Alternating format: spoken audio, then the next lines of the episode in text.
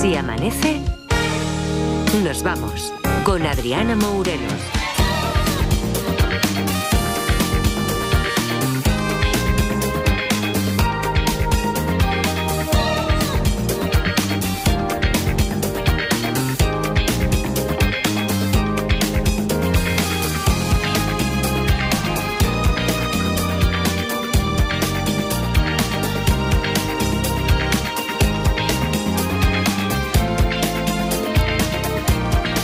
Seis y seis minutos, cinco y seis, si nos estás escuchando en Canarias, segunda hora de este Se Amanece, nos vamos con todo el equipo ya por aquí. David Muñoz, ¿qué tal? Muy buenos días. Buenos días, Adri.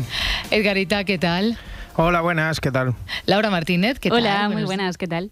Tenemos ahí a Eva Lorenzo a los mandos ahora mismo para que todo funcione perfectamente y se nos pueda ver, porque además sabéis que, que si ya tenéis mucha, no sé, mucho no FOMO, dicen ahora. Ah, FOMO. FOMO. Bueno, no, Sí, aquí sí. no está bien utilizado lo de FOMO. No, no, no, no, no, retiro lo dicho. Bueno, que sí, que si además de escuchar nuestras voces queréis ver nuestras caras, por el motivo que sea, pues que Eva Lorenzo lo hace posible porque está ahí manejando la cámara para que todo esto se vea fenomenal en nuestro canal de YouTube. Además, Pablo González hace que todo suene como debe sonar. Y además, Luismi Pérez, muy buenos días. Buenos días, gente. Luismi, además tú nos vas a contar... mm, Además de contarnos qué tiempo, es que me río porque además del tiempo, que es lo que queremos saber todos y lo que quiere saber, yo que sé, ese muchísimo porcentaje de gente que en España ahora mismo está de puente o empieza el puente o se va a ir a algún sitio, vale, eso sabemos que hay un interés vamos, espectacular por conocer eh, cómo va el tiempo. Pero es que además, y con esto voy a crear hype, además, Luismi, nos traes la Constitución. Sí. Vale. Mm, Spoiler, eh, Constitución Meteorológica. Ah, vale, vale. Ah, vale, Tenemos vale. nuestros artículos. Digo, a ver si Claro nos vamos a poner aquí a repasar los artículos de la Constitución, que no nos vendría mal a más No. de uno, ¿eh? que yo me sé solo el 21 por lo, por lo que me... Sí, Bueno, sí, sí. mientras, mientras mm, la gente se sigue preguntando allá donde vaya, ¿qué es esto de la Constitución Meteorológica? Hoy, don Grabófono viene, ese viene cargadísimo, ¿eh? Sí. Ese, venga, cuando quieras puedes empezar. Edgar, Sí, dale, esto, dale. esto es un sin vivir, Adriana, porque se me ha quedado fuera la mitad. O sea, iba ca- cargado como un camión de mudanzas, pero no podía dejar fuera nuestra ración de Juan Ortega. Bueno, menos mal, ¿eh? Menos Ah. mal. Estamos deseando todos saber. Está acaparando la actualidad de la prensa rosa, el, el torero a la fuga, porque Sí, ya le podemos es llamar así, ¿no? Es así, es así, es que es el historión del mes. Yo estoy enganchadísimo a cada entrega. Ahora resulta, sabemos que la boda se canceló en el último suspiro, ¿vale? Con foto finish, pero que igual Ortega ya lo, lo tenía barruntado todo eso, ¿eh? Porque no se llevaba con el suegro. No me digas. No, sí, sí. Parece que no ha habido cornamenta, dicen que no había tercera persona, o, o sí, yo qué sé, bueno, igual se los han tenido que cortar con un andam, igual sí que había cuernos. Igual, yo creo que sí, que había más cuernos ahí que la feria del ciervo, ¿eh? Sí, pero ¿no? dicen Vale. que no, no sé, bueno. Bueno, a ver, eh, a ver si te van a denunciar por difamación. Ahora no la líes tanto. ahora. ¿Qué va, qué va? Si me da que ni él ni su entorno próximo son oyentes de la SER, me parece. Así que no les va a llegar. Pero como te decía, la movida es con el suegri. Eh, vamos a ver la conversación, conversación, el desencuentro, una, una discusión entre el padre de Carmen y el propio Juan Ortega. El Vale. padre le dice, no querrás tanto a nuestra hija cuando has tardado tanto en pedirle matrimonio. Es Uh, fuerte. ¿eh? qué a lo que. Juan contesta. ¿cómo? Pero si al final habéis conseguido lo que queríais. A lo que el padre ¿Mm? ¿Qué de dice, Carmen dice, ¿a qué te refieres? Y Juan, y aquí está Oh. la clave de todo esto. Habéis conseguido que nos casemos cuando vosotros habéis querido y como vosotros habéis querido. Ojo, ojo, buen rollete, ¿eh? Lo que no sé es cómo llegar al día de la boda, ¿no? Madre mía, es que me imagino al suegro metiendo, metiéndose en todo ahí en plan, ¿cómo? ¿Que no vais a poner dátiles con bacon en el banquete? Pues claro que se ponen dátiles con bacon, o diciéndole al DJ que "Ch, la del follow de líder me la pone más pronto que tarde. Y me avisas que quiero ir delante en la conga. ¿eh? Pero hay más motivos. Y los motivos tienen que ver, nos dice su entorno, con su fe profundamente religiosa. Él empieza a tener dudas, tiene que tomar un sacramento.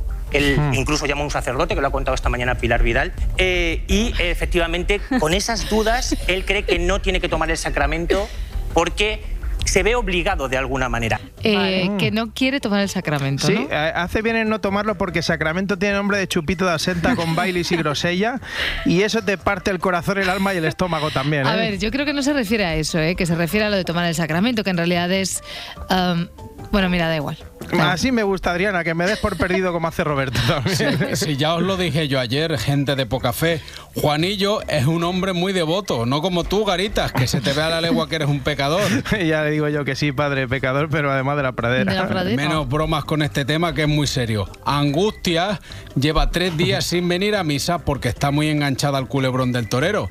¿Sabes lo que pasa? Que ella es muy romántica de tanto ver culebrones turcos y en el fondo piensa que ha sido un calentón y que van a volver. pues, pues, no sé, ¿eh? Puede ser. Oye, una cosa, Adri, el que tampoco toma el sacramento ni nada es Omar Montes, ¿eh? que, que estuvo anoche en el hormiguero y para sorpresa de todos... No he probado el alcohol en la vida. ¿Eh? ¿Y no tienes curiosidad por pillarte un pedo? Sí, últimamente me han venido las ganas, pero aún así Últimamente. no he sucumbido. ¿A la tentación? Exacto, no he sucumbido. Y donde están todos mis amigos en la discoteca y se ponen borrachos, no me tomo ni una gota de alcohol en la vida. Lo pasa fatal porque llega a las 2 de la mañana y quieres ir. Básicamente por eso, porque te están hablando todo el rato, te agarran, te, te- te- te hablan muy cerca. Bueno, si es que tú no sabes lo pesados que se ponen mis colegas a las 2 de la mañana totajaos. A ver, que está bien que te digan que te quieren, pero no 10 veces seguidas mientras te echan el aliento del Hagermeister este, que eso funde las cadenas de oro que llevo en el cuello. Ya ves. Oye, me dejó roto ayer este muchacho, ¿eh? porque no conocía casi nada de su persona. Hombre, no ¿eh? me extraña, pero es que ya, ya veo, ya veo que estás impresionado. Tim. Sí, sí, sí, sí, te voy a decir una cosa, no sabía que tenía tantas cosas en común con el maestro Omar, porque sigue el mismo plan que yo, una semana entreno sin conocimiento, no sé cuántos asaltos, me voy a correr a la montaña, luego entrenamiento de fuerza, y en las mismas me pego una semana que me aprieto cada día un cocido maragato que no me puedo ni levantar de la mesa. Omar, siempre en tu equipo. También eres deportista, yo diría que tú eres un deportista intermitente, por lo mismo estás entrenando ocho horas que te comes ocho hamburguesas. Ese es el problema mío, macho, me cago en... Yo, yo intento no comer, ¿eh? Y lo intento por activa y por pasiva, pero es que me puede, me puede el vicio. ¿Por qué? Porque en esta vida vamos a estar dos días. Esta vida, me decía mi tío Rodolfo, tú en esta vida te llevarás lo que comas Y, y y... Y te hemos entendido. Lo, lo que tú comas, me dijo. eso es. Vale, va- Qué, qué gran sabio era mi tío Rodolfo, mi gran referente junto con el tío Mauricio. En esta vida te llevarás lo que comas y lo que te comas, no sé si me ha entendido. Sí, sí. Por eso siempre me pongo ciego de las dos cosas, de comer y de lo que rima con collar.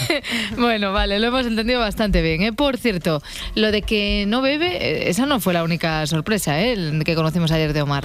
Es que como, como lo habíamos prejuzgado, ¿eh? resulta que, que no nos hemos dado cuenta y ha adelantado a Laura Martínez por la derecha. A ver. Cinéfilo a tope.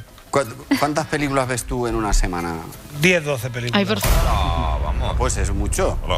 ¿Cuánto te pensabas? No, dos o tres. Un buen cinéfilo no llega a ser cinéfilo si semanalmente no te ves por lo menos 7 u 8 películas. Yo veo 12. ¿Y cuál es el peli favorita que digas, mi película, si tengo, la primera que se te pase por la cabeza? Sin pensar. No intentes ser ahora... Shutter Island. ¿Cuál? Muy buena. Shutter Island. ¿Cuál? De Leonardo DiCaprio. Bueno, ¿sabes cuál es? Te la recomiendo bueno, al 100%. ¿Sí? Vas a flipar. Por favor. Se, se va a flipar. Y 12 películas tirando por lo bajo, hermano. Me gusta hacer maratones de cine. Yo me he llegado a ver en un día todas las de Harry Potter, las de Señor de los Anillos y las de Star Wars. Hombre, eso ya no es una maratón de películas, ¿eh, Omar? Eso ya es un Ultraman. Ultraman, esa no la he visto, más que nada porque la estrenan en 2024. Bueno, a ver, tú lo, lo que has dicho en El Hormiguero es que tu película favorita es Shutter Island y, y igual la gente esperaba más que dijeras, yo que sé, un Fast and Furious, A Todo Gas o, o La Jungla de Cristal. Pero vamos a ver, eh, ¿qué concepto tenéis de mí? Pues he dicho Shutter Island, pero dudaba entre esa y Los Siete Samuráis de Kurosawa. Esa me puto flipa. Película monumental de sublime belleza plástica e inimitable potencia narrativa. Jolines, Joder, madre me- mía. Lo podemos contratar en Por Si Amanece, favor, ¿verdad? me encanta, me encanta. brutal, A la ¿eh? sustitución. Exacto, me Es encanta. brutal.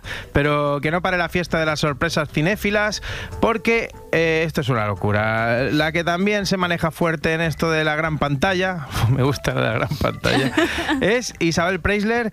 Eh, de la que poco a poco vamos a ir saboreando su documental. Ay, ¿eh? esto lo estoy deseando, ¿eh? que no me ha dado Sí. tiempo. Sí, por favor, dale, dale. Eh, eso es como, bueno, esto del documental es como un Ferrero Rocher, ya que, ya, ya que viene al caso, aunque tengas la caja entera tienes que ir comiendo uno de vez en cuando, dice- dicen, ¿eh? Dicen Sí, que yo me los estrujo sin compasión, ya, ¿eh? ya O sea, imagino. yo voy a fuego. Pues aquí viene la charleta de Isabel Preisler con sus colegotas, como dices tú. Isabel, ¿a ti quién te ha gustado más, Marlon Brando o Paul Newman? El mundo se divide de, de mujeres entre las que les ha No, gustado Paul más. Newman, Paul Newman. Paul Newman, sí. Pues las más duras son de Marlon Brando. Yo, Paul Newman. Tengo una foto allí con él porque le entrevisté. ¿A qué le- qué- ¿A Paul Newman? A Paul Newman. Caray, qué suerte. Sí, qué fuerte. Qué- Dios. qué barbaridad. Encantador, ¿eh? Además de guapo. ¿ves? De los guapos que son listos. De los guapos que son listos, ¿eh? Lo ha dicho en plan que habrá unos 6 o 7 en el mundo, ¿eh? No tú. Alrededor de... Ya estamos mirando para afuera. Con el producto bueno bueno que tenemos en España, ¿por qué no le preguntan quién te ha gustado más, Bertino Borne o Juan Luis Galeardo? Eso es como si a mí me preguntan si prefiero pizza o hamburguesa. ¿Y por qué no amón o croqueta? Bueno, aunque en este caso me quedo con las croquetas de amón. ¿Para qué elegir? También es verdad. Ay, por favor. Oye, eh, no sé si te acuerdas de Trascendencia Total. Hombre, cómo no, que podría ser una banda de rock, pero es el líder de una secta que, que se hacía llamar así, ¿no? Sí, sí, pues se nos va el talego. No. O sea, sí, sí, sí. se- Ay, no digas no, que ha drogado un montón de gente y ha hecho un montón de cosas chungas. Como diciendo, pobrecito, qué buen chaval. No, que- era más que nada por si ya no vuelven a hacer piezas sobre él. Con el corazón Para que el tenía grabo. el hombre. Total. Que la han trincado, la han trincado Adriana. Y además, eh, él se llama Trascendencia Total, pero lo han bautizado de otra manera. Detenido por cinco delitos contra la salud pública Bueno, en su modalidad de fabricación, suministro y comercialización de productos y medicamentos. Ceremonias del Lama de Murcia ahora analizadas por los agentes de la Comisaría General de Información en una investigación que recuerden comenzó así. Estimados señores, me dirijo a ustedes con la intención de denunciar una secta que bajo el nombre de la Fundación Mahasandi se dedica a engañar a las personas. A ver, a ver. Mahasandi. eh, Mahasandi no es lo mismo que te llamen Trascendencia Total que el Lama de Murcia. Ya. Que, con todo el respeto, ¿eh? Pero joder, no es lo mismo. no es lo- además, eh, eh, además de por drogar a la gente sin conocimiento, también está detenido por obligar a sus fieles a hacer cosas raras. Algunos de esos fieles han relatado prácticas que resultaban físicamente imposibles. Tocarse el interior de la cavidad nasal con la lengua. Si para ello había que cortar el frenillo, el lama lo cortaba. ¡Guau! por ¡Guau! favor, ¡Qué perdón. dolor! ¡Qué dolor! A ver, lo de cortar el frenillo de la lengua está feo, pero que te obliga a intentar tocarte la punta de la nariz con la lengua no es tan difícil. Todo el mundo se llega, ¿no? A ver. ¿Ves? ¿Ves? Ahora Eh. mismo hay mucha gente que va en su coche conduciendo y poniendo cara de mongol intentando tocarse la nariz con la lengua. total. Buah, pues mi colega el Tripis estuvo en esa secta y me dijo que también les, obliga- les obligaban a lamerse el codo. El pobre acabó con collarín por un esguince cervical mientras lo intentaba. Bueno, menos mal que este ya, ya, ya lo han pillado. Vamos a ver, ¿alguna cosa más? Sí, voy a terminar con una nueva práctica de, de los chorizos que hay por Barcelona, los carteristas. Se llama la táctica del excremento. Tres personas rodean a un anciano haciéndole creer que una paloma ha defecado en su chaqueta. Mientras dos lo distraen, el tercero le saca algo del bolsillo y se marcha. Pero la persona que graba la escena sospecha. El anciano no se ha enterado de nada. Pero cuando se echa mano al bolsillo, quien graba corre detrás de los supuestos ladrones. Tú, ven Y al girar la esquina, No, no, devuelve eso porque está grabado, ¿eh? Estás grabado, dame lo que tengas. Uy. No, lo demás. Eso es la plata, ahí demás. está la plata, lo que tiene, mire, la plata está ahí. La plata está ahí. Ah. Oye, bien por ese ciudadano que además eh, rompe con lo de que no podemos hacer dos cosas a la vez. Mientras les graba, les está diciendo que le devuelvan la guita al abuelo, ¿eh? O sea que bien. Impagable documento. Conocíamos el robo de los móviles dejando un periódico encima de ellos, el de los coches en centros comerciales avisando al conductor de que tenía el maletero abierto o la rueda pinchada. Pero este tipo de delito nos deja perplejos. ¿Qué se esconde detrás de estos robos de las cagadas de palomas? ¿Es cierto que al cabecilla se le conoce como el pichón? ¿Se trata de una banda organizada que entrena a las palomas dándoles de comer fava de fuca para que vayan sueltas? Seguiremos investigando. Ay, por alusiones, por alusiones nos tenemos que, que ir al cine, que hoy ha salido muchas veces ya. Claro, es que con esto de que ahora Omar Montes puede ser Bueno. el nuevo boyero.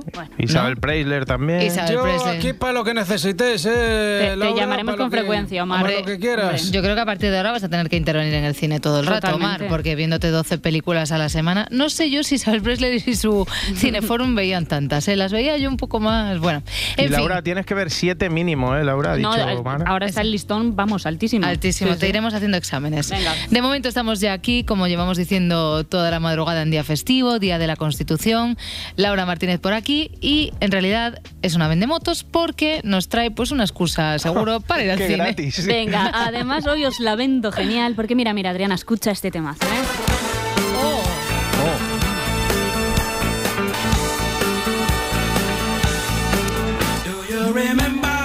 23 años tiene. Es que quién lo diría, ¿eh? Un poquito más. Es una viejoven, pero vamos. Bueno, por nuestra parte, sí, sí, empezamos bien, sí. Venga, dale, dale. Esta es una de las canciones que podéis escuchar si vais este puente, en concreto a partir de hoy, a ver Robot Dreams, el último trabajo de Pablo Berger, que lo recordaréis por películas como Blancanieves o Abracadabra. Señoras, señores, tengo el gusto de presentarles un espectáculo de hipnosis único en el mundo. ¿Se puede ser más tonto que este tío? Carlos, por favor. Robot Dreams es para muchos ya la mejor película de este año, ha estado en Cannes y en distintos festivales europeos y llega a las salas hoy para conquistarnos a todos el corazón. Es la historia de amistad entre un perro y un robot en el Nueva York de los 80. Esta me gusta. Ser un perro. Bueno, entonces diréis, ¿a qué viene esto? Si estáis hablando de estrenos, es porque es puente, es porque tal. No, no, no, no. Es que a propósito de este estreno, lo que va a hacer Laura Martínez es un breve repaso por la historia de la animación en España. Un terreno en el que tenemos que sacar pecho con orgullo porque somos realmente buenos. El primer largometraje español animado de la historia data del año 1945 y es también el primero en color de Europa. Garbancito de la Mancha está dirigido por Arturo Moreno. Gracias, amigo Árbol. Dios te ha premiado el favor que me has hecho. Adiós. Feliz. Vaya Nos Joselito. veremos de nuevo a mi regreso. Es verdad, esto, esto sí que es sonido TikTok, ¿eh? Y lo demás son tonterías. Pero es una pieza clave en la animación española porque es el reflejo de la moral y de las preocupaciones de una época determinada llevadas al cine con los medios que había por aquel entonces. A lo largo de las siguientes décadas, durante la mayor parte del franquismo, poco podemos decir respecto a los largometrajes de animación porque todo estaba reducido a la publicidad o algunas series como La familia Telerín. Ti,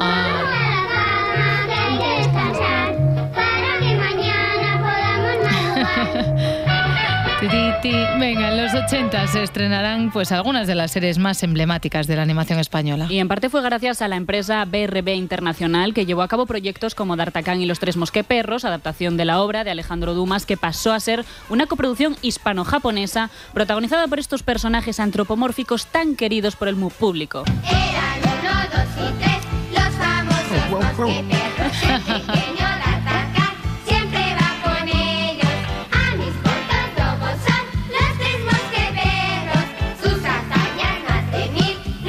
tienen fin. Estaba pensando en cuando Pablo Iglesias se la cantó a Carmen Calvo aquí en Hora 25. Bueno, en el 89 llegó al fin el Goya a Mejor Película de Animación. Un reconocimiento que se le había quedado a la Academia en el tintero en sus dos primeras ediciones. El galardón fue para Los Cuatro Músicos de Bremen, una película dirigida por Cruz Delgado, adaptando el famoso cuento de los hermanos Grimm. ¿Quiénes son ustedes? Aficionados a la música. Dame la trompeta, viejo imbécil. Bien, muchachos, vámonos. Negocio cerrado. Esperen, aparten ese tronco, por favor. ¿Un tronco? ¿Vosotros habéis visto un tronco, muchachos? ¿Un qué, jefe? ¿Qué es un tronco, jefe? No lo sé, chicos. Es la primera vez que oigo hablar de eso. Bueno, hay que esfumarse de aquí, zumbando.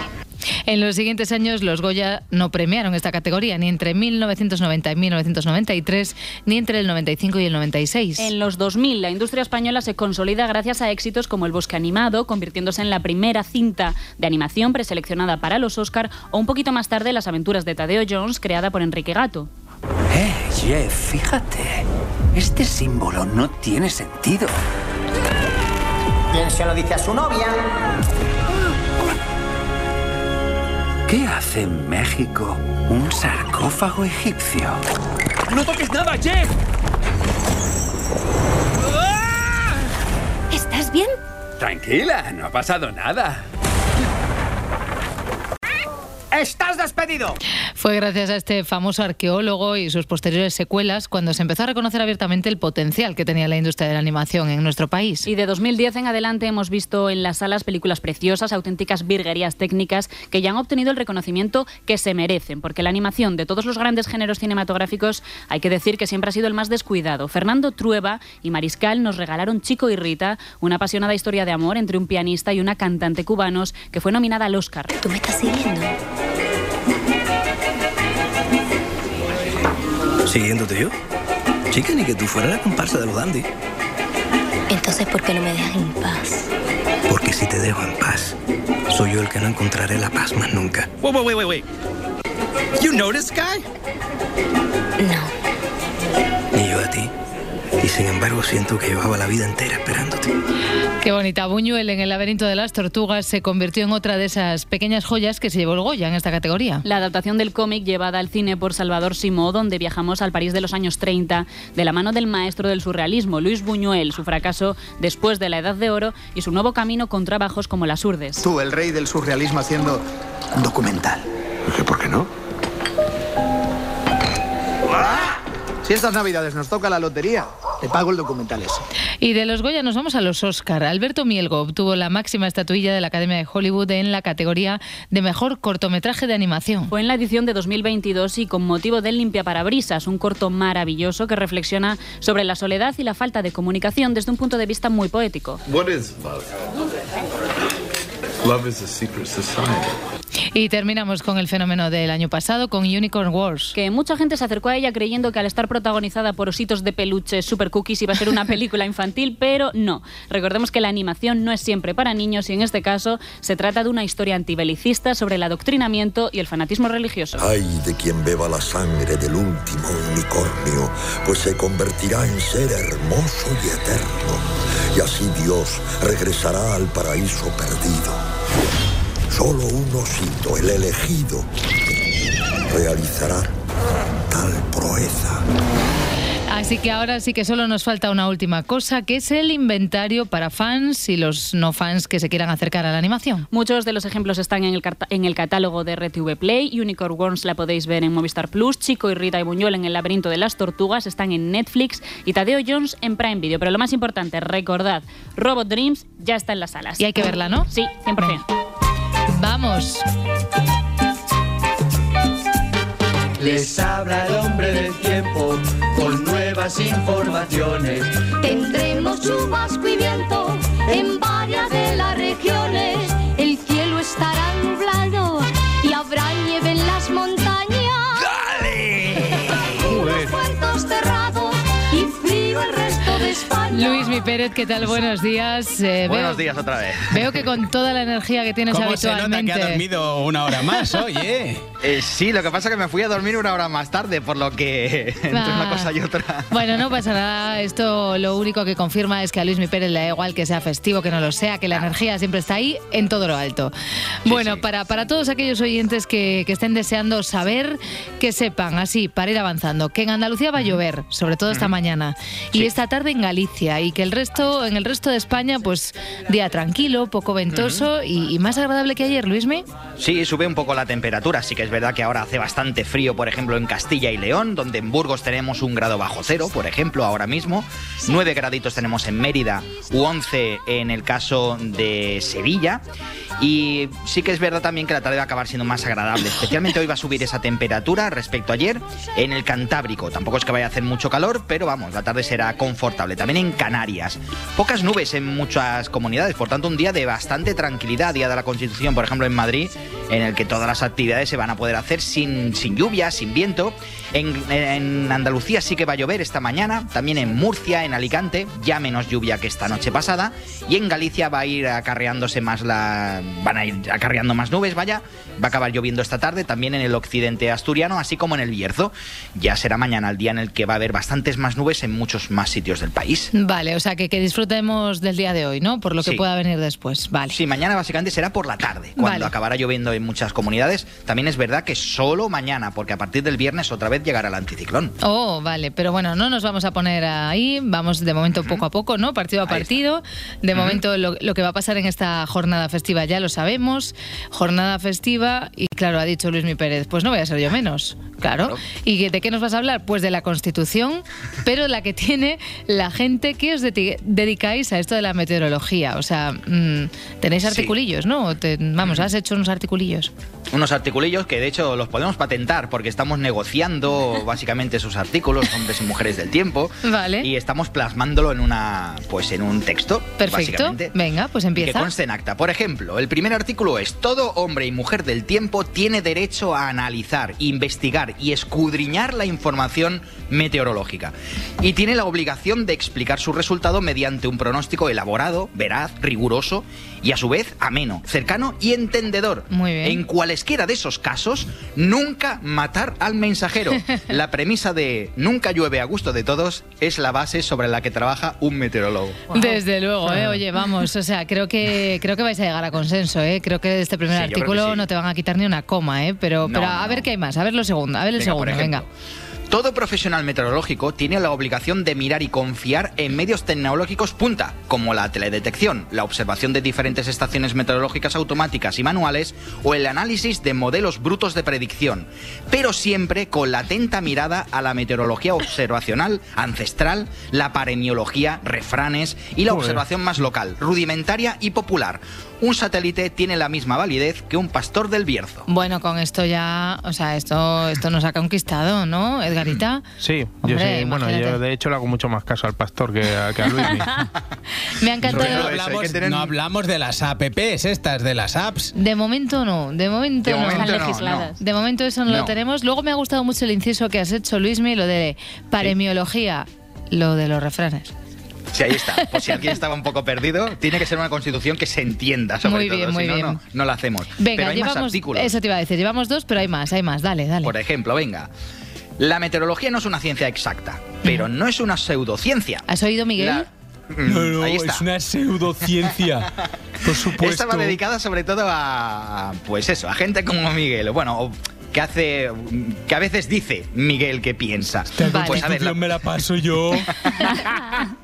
Pues venga, la meteorología no es una ciencia exacta, pero no es una pseudociencia. Vale. La rigurosidad ha de prevalecer en todo momento y deben quedar ajenas al objeto de estudio todas aquellas habladurías, clickbaits, charlatanerías, paranoias, conspiraciones y majaderías que no tengan una base científica. Vale. Lo de, lo de charlatanerías y conspiraciones, ¿por qué lo has dicho mirándome a mí? ¿Eh? A ver, a ver. Miguel, por favor, no, no te metas, no te metas, porque estamos haciendo una cosa seria, que es esta constitución meteo, ¿vale? que está basada en las reflexiones, el estudio y todo lo que caracteriza a Luismi Pérez, así que de momento vamos a dejar todo eso a un lado, toda la conspiración y todo eso, ya ha Sí, dicho ahí Luismi que, de- que aquí no, ¿vale? Entonces, vamos con el cuarto artículo. Sí, y es muy importante este. Los hombres y mujeres del tiempo nunca hablarán de mal o buen tiempo. No se andarán con rodeos, no engañarán al público, no se dejarán presionar por sectores varios. Siempre quedará equidistante de habladurías y debates, de tertulias del 3 al cuarto y de cualquier tipo de presión mediática, corriente de opinión con carácter científico o moda informativa, sea cual fuere su naturaleza. No, no, si es que de verdad que no hay nada que objetar. Además, a mí esto de la moda informativa me gusta muchísimo, porque anda que no somos en este país, cuando nos da con una cosa, la turra que damos con esa cosa, ¿eh? Ya te digo, Especialmente en todo si lo dice mi meteorología. ¿no? cuñado, pues corta y pega y ya está. Un poco más de rigurosidad, por favor. Oye, Luismi, y, y lo de las aplicaciones que te decía ahí discretamente el Esa, compa. eh, estamos trabajando En- como en decías, otro artículo, Estamos ¿no? trabajando en ello, ¿no?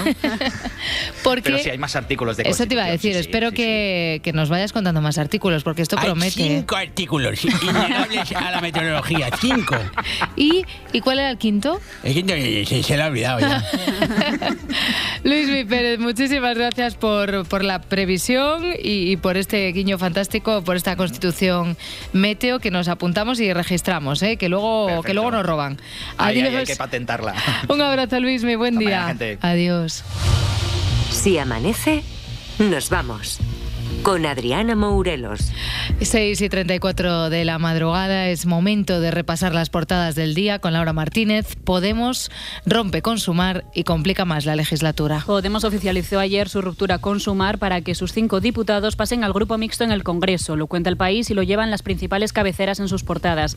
El partido de Ione Belarra, leemos en este periódico, incumple el acuerdo con la plataforma de Yolanda Díaz que lo comprometía a permanecer en el grupo durante la completa duración de la legislatura. Este anuncio ha provocado en las últimas horas la dimisión del líder de Podemos en Madrid, Jesús Santos, y el abandono de la militancia en el partido de Jessica Albiach, que es presidenta en- de En Común Podem en el Parlamento. Esta ruptura, cuenta el diario.es, coloca a Pedro Sánchez en un nuevo lugar. Ahora tendrá que negociar con un octavo partido y esto hace que la mayoría absoluta se tambalee. Simplemente con la abstención de estos cinco diputados pueden caerse leyes que necesitan mayoría absoluta o también los presupuestos. La decisión se ha vivido desde la plataforma de Yolanda Díaz como un, como un acto de deslealtad. Marta Lois, portavoz de la coalición. Es una ruptura de un acuerdo que era un acuerdo para el conjunto de la legislatura de los cuatro años. Pero lo más importante, esta ruptura supone una gran deslealtad con los más de tres millones de ciudadanos y ciudadanas españolas que nos han votado el 23 de julio. El informe PISA confirma el desplome educativo de las autonomías con inmersión lingüística. Es el titular de ABC. España retrocede en ciencias, matemáticas y lectura en el primer estudio a los alumnos de cuarto de la ESO tras la pandemia. Cataluña, País Vasco y Navarra son las tres comunidades que sufren el mayor descenso en tres años. Y el país incide en que estos resultados son, son comunes en la OCDE y que se reduce la brecha española. El estudio atiende a las secuelas de la pandemia en el alumnado e insiste en que la caída general de los resultados solo puede entenderse por la COVID. El informe, entre otras muchas cosas, hace también una perspectiva de clase. El alumnado español más pobre perdió más conocimientos en matemáticas que los del resto de las clases sociales y también los estudiantes que pertenecen a familias con menor renta son los que sienten más ansiedad provocada por esta materia, por las matemáticas, tanto en las medias internacionales como en España. Del exterior, Estados Unidos prohíbe la entrada a los colonos israelíes que atacan a los palestinos. Es una información del país que cuenta que esta medida es una señal del malestar de la Casa Blanca por la escalada de violencia en este territorio. La noticia la anunció ayer martes el secretario de Estados Unidos, Anthony Blinken. Y según detalla el diario.es, Blinken sostuvo que Estados Unidos iba a restringir los visados a las personas involucradas en socavar la paz, la seguridad o la estabilidad de Cisjordania. La ministra Rivera se abre a cambiar el impuesto energético para retener la inversión. Es la portada de cinco días. La vicepresidenta tercera y ministra para la Transición Ecológica moldeó ayer su, su discurso hasta anteponer la necesidad de que las ganancias de eléctricas y petroleras sean reinvertidas en España para acelerar la transición energética. Y hoy, 6 de diciembre, en el 45 aniversario de la Constitución, El Mundo lleva en portada una entrevista con José María Aznar. Que titula con esta cita del expresidente del Gobierno: España está en juego, pero soy optimista, hay que resistir. Aznar en esta conversación afirma que hay un proceso para acabar con la Constitución, dice que eso es la ley de amnistía y cuestionar la nación histórica española. Y para la contraportada vamos con otra entrevista, pero a una personalidad un poquito diferente. Es John Fosse, Premio Nobel de Literatura. Prefiero vivir de la manera más aburrida posible. Es el titular que recoge esta declaración del escritor noruego. Es una entrevista de Sergio Fanjul en El País en la que el periodista destaca el peculiar carácter de este literato. Fosse afirma lo siguiente: Si fuera una persona feliz, feliz con mi teléfono, sintiéndome bien y afortunado, no creo que escribiera o hubiera escrito un libro y ya está. Vale, pues ya está. A vivir aburridamente, ¿eh? Sí, sí. si queréis llegar a, a convertiros, qué sé yo, en Nobel, Nobel. Nobel de Literatura, ¿no? Por ejemplo.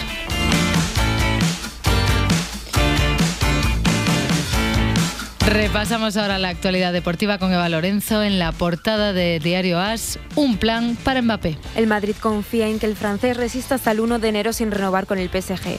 El club hará una oferta a partir de esta fecha, pero si no responde antes del 15, Halal será el objetivo. Mm, Vamos a ver, no quiero que suene amenaza, pero el, tra- el traidor de, mi- digo, Mbappé tiene de plazo hasta el día 15 de enero a las 23.59 horas. Y estoy esperando que me diga que renueva con el PSG. Vamos, chico, alégrame el día. no sé yo, ¿eh?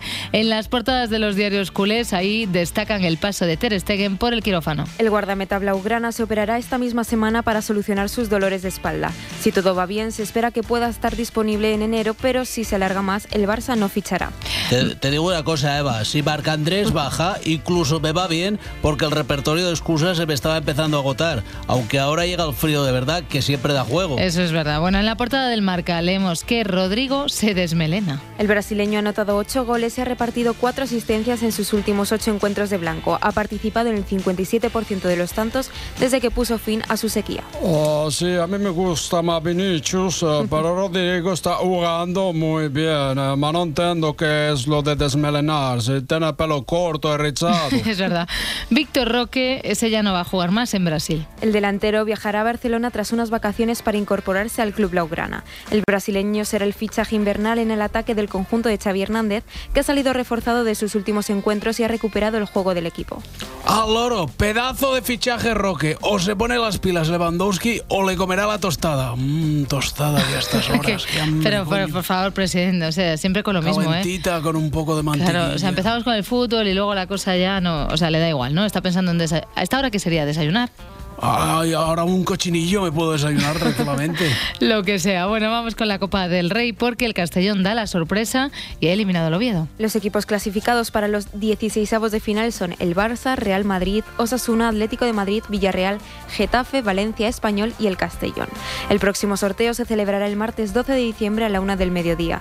En él participarán los 32 equipos clasificados y las fechas de los partidos serán 5, 6 y 7 de enero. Vale, para celebrar los Reyes.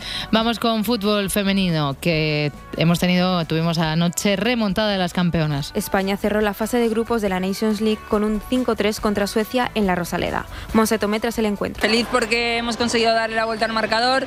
Es cierto que no empezamos bien el partido, no podemos conceder ese córner. Sabíamos que Suecia era buena a balón parado, es una de sus armas. Y luego, pues eh, en la segunda, pues ya fue bueno tener el balón, eh, conseguir llegar a esa última línea y, y hacer los goles. Les he dicho ahora que, que estoy súper orgullosa de lo que han logrado. Ellas son las protagonistas de este juego y tenemos que acompañarlas bien. También se pronunció sobre los futuros partidos. Hemos hablado de todo, pero van a estar cuatro grandísimas selecciones y, y bueno, lo que nos toque empezaremos a prepararlo desde que ya lo sepamos y vamos a, a tope a por todo. Terminamos con Fórmula 1. El Gran Premio de España pasará de Barcelona a Madrid. A falta de un comunicado oficial, IFEMA tendrá una carrera a partir del 2026. Esto es un hecho desde hace meses y en unos días será oficial. Ya se ha filtrado algunos de los posibles bocetos del circuito donde el recorrido, el recorrido podría pasar por el interior de los pabellones de IFEMA, por la antigua zona del Madgul y bordeando la ciudad deportiva del Real Madrid. Alcalde. Alcalde Estamos Almeida. contentos. ¿Cómo está? Bien, bien ¿no? Estamos muy contentos, muy contentos. Y además así van a aprovechar, ¿no? Hay lugares que no tenían así muy, muy explotados, digamos, ¿no? Pues sí, mira, vamos a, a petarlo con IFEMA. Ay, por favor.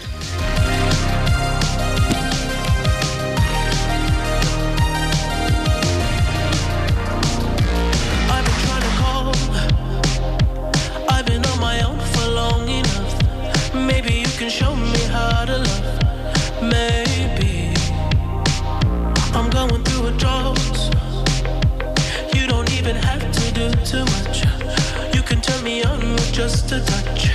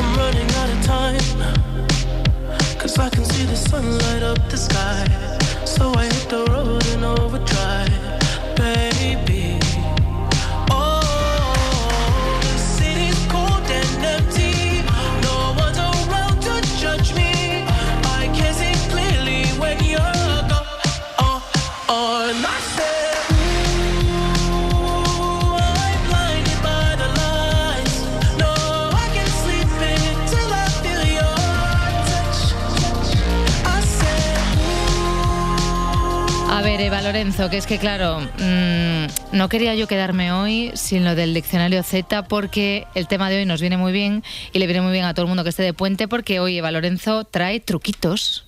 Diccionario de Z.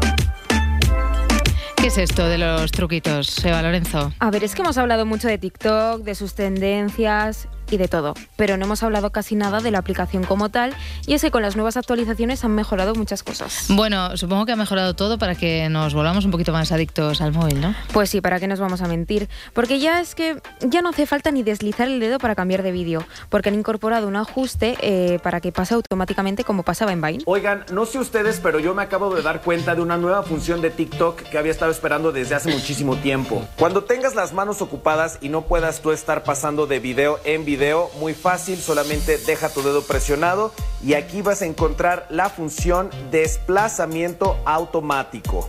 Así, cuando acaba un TikTok, se pasa al siguiente automáticamente. Bueno, venga, no me digas más, lo tienes ya puesto. Obviamente, pero, obviamente, pero la única... Qué que- generación más vaga, ¿eh? Ni, darle a pasar, ¿vale? A ver, pero es que es más fácil así. Pero la única pega que veo es que cada vez que entras a la aplicación lo tienes que activar como dice este chico y bueno, es un poco lata. Ah, o sea que ya hay algo que no te gusta. Quejas de zetas, ¿no? Sí, sí.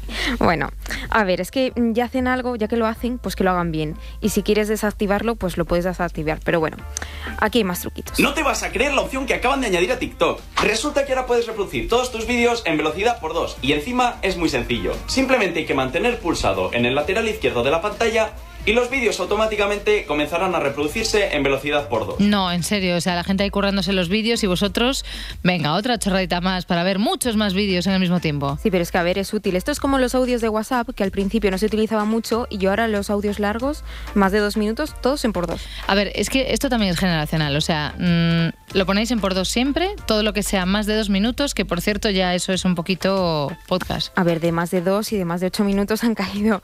Pero eh, esto yo creo que no es característico de la generación Z. Yo creo que es más tarita mía y de mis amigas. Eh, no voy a decir nada al respecto, venga. Bueno, sí, mejor sigo con unos truquitos, un truquito más que ha dejado el mejor para el final. Y es que algunos dispositivos ya se puede ver TikTok sin conexión a internet. ¿Por qué no me dijeron antes que si entras a tu perfil de TikTok, tocas en las tres rayitas, ajustes y privacidad, y bajas hasta videos sin conexión, te puedes descargar hasta dos horas de TikToks para ver cuando no tenés internet? ¿Cómo? El máximo para descargar son dos horas, que en realidad son 200 vídeos. Pero también tienes la opción de descargar 30 minutos, que son 50, 50 minutos, que son 100 vídeos, o 70 minutos, que son 150 vídeos. Bueno, esto lo descargas y claro, luego lo puedes borrar. Pero Claro. todo esto sin wifi, sin datos y sin nada. Eh, Omar, tú en todo este rato que emplea esta gente a esto te ves, yo qué sé, tres o cuatro películas. Pues básicamente sí, es que yo no le veo la gracia a esto del TikTok. Mira, a ver, este, este truco entiendo que lo queréis usar pues para viajes en avión, por ejemplo. Sí, para viajes en avión y para ir a Santander, que en el tren pues no hay mucha cobertura, así que también lo agradezco al señor TikTok. Muchas gracias. Bueno, pues nada, Eva Lorenzo, hemos descubierto un poco más el mundo interno de TikTok, pero mm, vamos, que básicamente todo esto está pensado para que la generación Z o los de otras generaciones que, que se han metido en el fregado este de TikTok, que venga adicción y venga a mirar vídeos y venga a mirar vídeos. Venga, vamos ya con el segundo grabófono, que este dice, mm, dice la experiencia que está más ligado a la actualidad. Bueno, yo venía a hablar de semen, pero si, si eso lo dejo para luego. Pero... Eh, a ver, te diría que no fueras por ahí, la verdad, pero vamos, que al final también vas a hacer lo que te dé la gana, como siempre. Rendirte ante mi mongolés también es una cosa que haces bien, pero esta vez voy a hacer lo correcto. Venga. Pinceladica de actualidad para comenzar, porque hay movidica en sumar. Bueno, movidita, mo- movida grande. Sí, resulta que ahora Podemos ya no, ya no va con sumar porque va con los mixtos, ¿no? O- o- o Ma- algo así. más o menos, sí, más o ¿no? menos. Bueno, yo no me entero mucho, pero Marta Lois, la portavoz de Sumar, se ha enterado por la prensa. Nos mostramos muy sorprendidas y lamentamos la, la decisión de Podemos de, de abandonar el grupo parlamentario. Me gustaría también aclarar que la propia portavoz y la dirección política nos hemos enterado eh, esta misma tarde por los medios de comunicación. Por lo tanto, no se nos ha facilitado ningún tipo de explicación política previa. Vaya, bueno, yo no me voy a mojar en esto, pero yo qué sé, un post en el ordenador con una indirecta, yo qué sé, un WhatsApp, no sé, indirectilla en plan, pues habrá que irse, que igual esta gente quiere acostarse, eh, no sé, tiene que haber eh, buen rollete como entre Susana Díaz y Pedro Sánchez. Susana fue a espejo público a hablar de su libro. Ah, ¿también ha sacado un nuevo libro? No, de su libro digo de- del libro de Pedro. Ah. Bueno, bueno, que ni quiso hablar ni tampoco sabemos bien si el libro es de Pedro. Por cierto, se llama Tierra Firme. Y segundo. Tiene, tiene un título mejor, ¿eh? Aquí, Susana. sí, sí, sí, Yo, yo, cosa yo haré el tierra, trágame. Tierra, Espera, esto no tiene gracia. Tengo que aprender a controlar mi risa, que luego Feijó me dice que tengo un tic como el Joker. Ya, ya, bueno, en fin, Edgar, tú, tú eras el que venía a hablar también de su libro. Sí, también que también es actualidad lo del semen digo porque es un, ex- un- es un estudio de ayer mismo también en espejo público. ¿Cuál es la ciudad española con el semen de mayor calidad? Un estudio refleja en qué ciudad española los hombres tienen mayor número de espermatozoides móviles que se mueven. ¿Hacemos apuestas? Yo, a mí me tienes que dejar al margen porque me sé la respuesta. Bien de sinceridad ahí, Susana. Pero ya que estamos, vamos a jugar. ¿Dónde, ¿Dónde crees que el chorromoco tiene más potencia? ¿En qué ciudad de España? A ver, Adriana. ¿tú Eh, a ver, yo, dirías? hombre, ¿qué te quieres que te diga yo?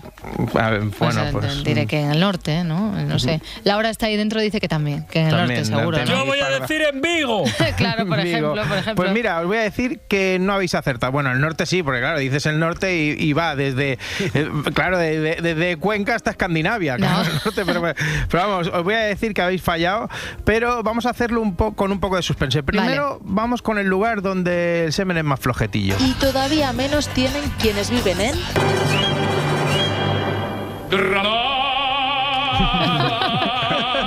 43 millones. Los granadinos tienen el semen de peor calidad de toda España. Vale, Muy bueno, ¿eh? el que edita ahí, dice eso lo voy a colar yo por mis narices.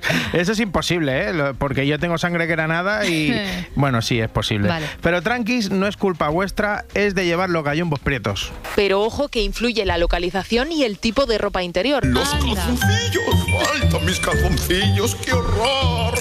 La ajustada podría afectar a la calidad del semen. Así lo ha asegurado un estudio realizado por investigadores de Harvard después de analizar a 656 participantes. Apretadito, apretadito. Hacerme caso, tenéis que hacerme caso. Hay que llevar los gallumbos viejos con la goma ya dada del todo y con agujeros para que no apriete como los calcetines de Bellingham.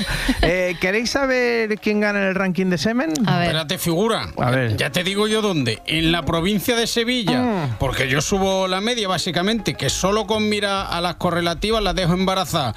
Mi semen es un gran reserva del 54, que es cuando nací. Es verdad, pero a ver, Bertín, lo siento, ¿eh? pero es que yo estaba pensando ahora mismo en otra persona cuando han hablado de este tema. Muchas gracias, querida Ariana. Eh, Adriana, señor Ortega Eso, Cano. Aitana. Mira, te prometo una cosa. Todavía mis semen es de fuerza. Sí, ya Vamos a por la niña. Bueno, vamos a ver si han acertado. Pues la medalla de oro se la cuelga Oviedo. Los hombres de la capital asturiana tienen un mayor número de espermatozoides móviles, lo que se traduce en que son más fértiles. Congelado, pero no sé qué favor. pillos. Qué pillos poniendo ahí la canción de Stop ahí cogida con pinzas solo porque dice congelado pero vivo. Ay, ¿eh? por favor. Por cierto, ayer estuvieron en la Resistencia y qué majos son los Stop Ay, ¿eh? muchísimo. ¿eh? Ya no se hacen esas encuestas, esas chorras de ¿con qué famosos te irías a tomar una caña? Porque solo iba a salir estopa. También, también. Además, es que para los chavales del extra radio que crecimos en los 90 son un reflejo. Ahí. Y lo es más para los chiquillos que nuestros padres tenían un bar. El único pregón que hemos hecho en nuestra vida. Pero perdón, pero te gustó el pregón. Estuvimos haciendo como un repaso a los bares de nuestra infancia. De vuestra infancia, ¿eh?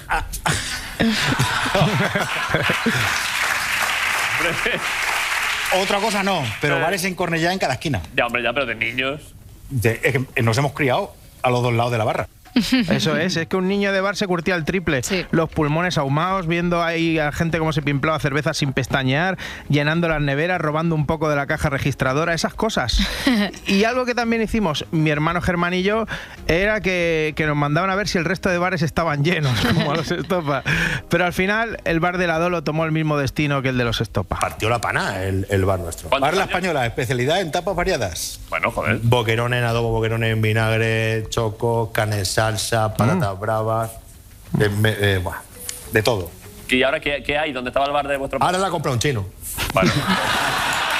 Claro. Bueno, Un señor chino. un señor, bueno, un chino, ¿no? Un chino. Hay patatas, chocos, callos, boquerón en adobo, boquerón en vinagre, carne y salsa. Lo mismo. Ah, la verdad que habría que probar todas esas cosas, ¿eh? Sí, yo te digo que hoy no porque es fiesta, pero mañana mismo voy. O sea, tiene una pinta todo. Otra cosa que tenemos en común los Estopa y mi hermana y yo es que dormimos jun- dormíamos juntos y por supuesto también teníamos que aguardar a que cayera el otro.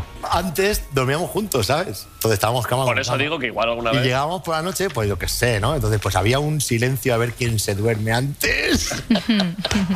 Pero bueno, siempre hemos sido como pilas. Como diciendo, a ver, ¿estás dormido? Y yo hacía, ¿estás dormido?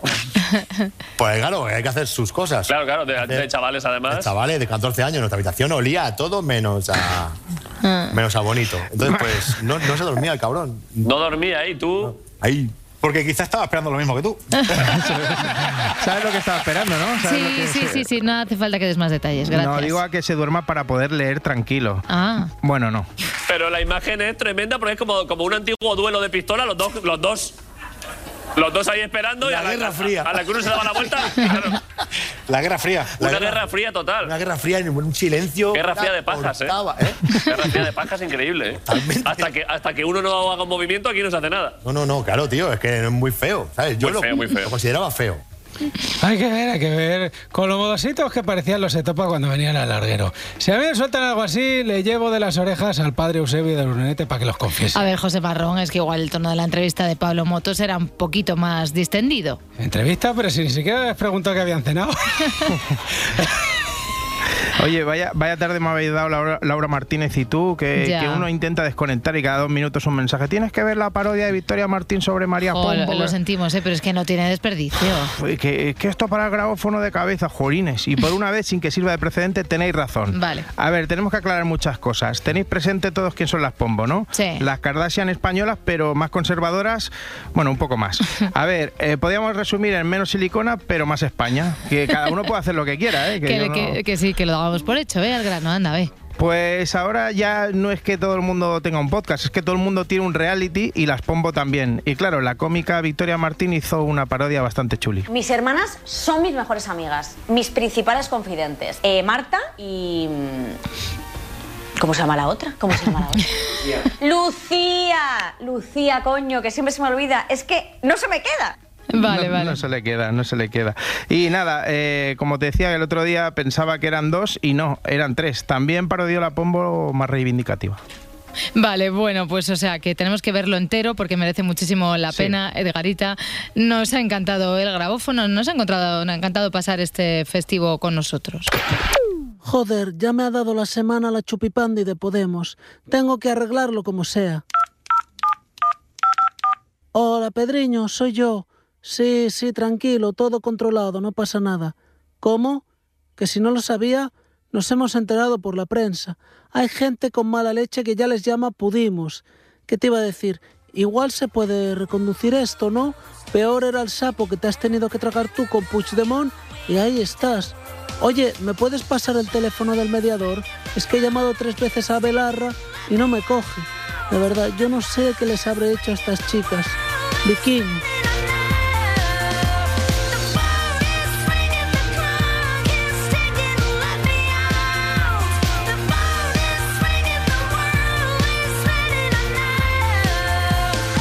Si amanece, nos vamos. Eh, vamos a ver la conversación. Conversación. Dame un besito. Conversación, el desencuentro, una, una discusión entre el padre de Carmen y el propio Juan Ortega. No estoy pasando mierdas. El padre le dice: No querrás tanto a nuestra hija cuando has tardado tanto en pedirle matrimonio. No es así, Luciana. Es fuerte, ¿eh? ¡Ay, que me quedo muerta! A lo que Juan contesta. ¿Cómo? Pero si al final habéis conseguido lo que queríais. Mentira. ¿Verdad? No es cierto. Bueno, pues ya está por la pelota para ti.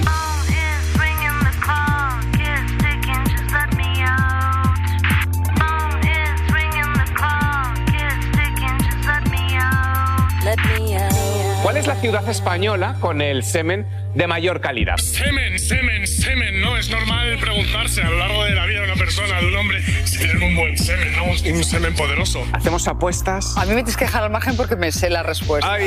Tengo que empezar contándoos la historia de Aramín, un campesino judeo-cristiano que se dedicaba a sacar la savia de los árboles.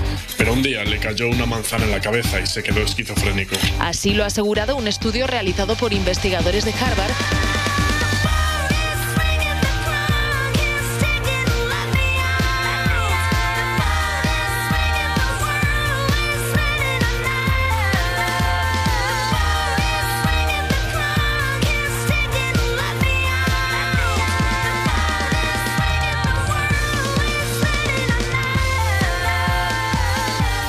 María Pombo y soy una niña, pues normal. No me importa y adiós. Muchas gracias, muchas gracias.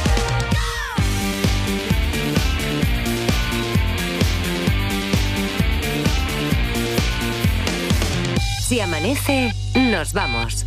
Con Adriana Mourelos. Parla española, especialidad en tapas variadas. O sea, lo que yo he visto aquí no lo había visto ni en los programas de Chicote. Bueno, joder. Boquerón en adobo, boquerón en vinagre, choco, carne en salsa, patatas bravas. Claro, ahora cualquiera prueba esto, tío. ¿Y ahora qué, qué hay? ¿Dónde estaba el bar de vuestro Ahora la compra un chino. Pedro Sánchez no tiene huevo entre mi bar. Cadena Ser.